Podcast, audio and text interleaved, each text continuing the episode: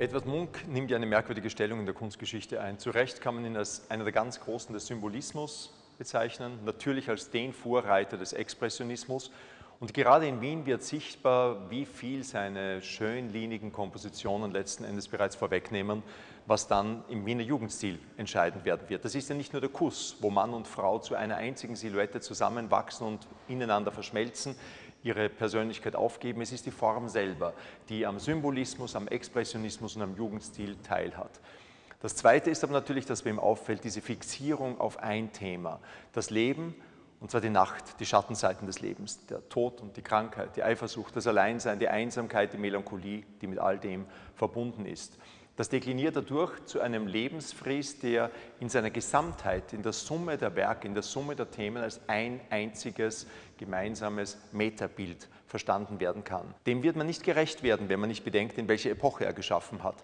Dem wird man aber auch nicht gerecht werden, wenn man nicht bedenkt, welches Leben Edward Munk geführt hat. Der frühe Tod der Mutter, der Schwester, der Verwandten, die unglaublichen Verletzungen, die er erlitten hat in seinen Beziehungen mit Frauen, all das prägt ihn, prägt seine Ikonografie, seine Bilder und verarbeitet er in eine Weise, die nur von dieser Apokalypse um 1900 berichten können und nur damals möglich sind.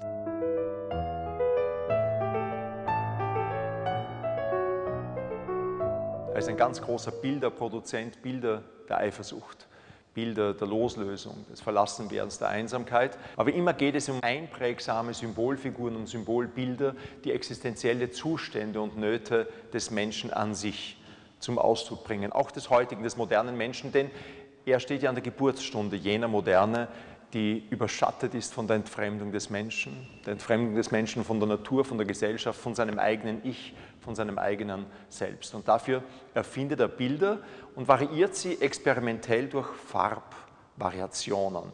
Man ist dann erstaunt, wie sehr ein glühend roter Himmel, ein strahlend blauer Himmel, ein türkiser Himmel die ganze Stimmungslage des Werkes nicht nur um Nuancen verändern kann. Der große Experimentator ist auch einer sicher der größten Formalisten und Ästheten der Kunstgeschichte.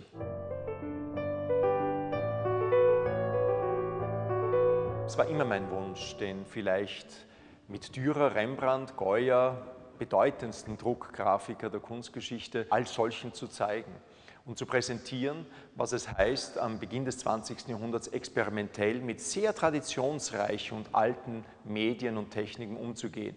Das Holz plötzlich mitsprechen zu lassen, die Maserung des Holzes und auf diese Weise eine radikale Flachheit des Bildes hervorzubringen, die uns so modern erscheint. Ich war sehr glücklich, die größte und wichtigste Sammlung, private Sammlung an Druckgrafiken, viele dieser Zustände existieren nur ein einziges Mal, gewinnen zu können. Und was könnte besser zu Albertina mit ihrer bedeutenden grafischen Sammlung passen, als so eine Ausstellung zwölf Jahre nach der Retrospektive zu Edward Munk, dem Druckgrafiker.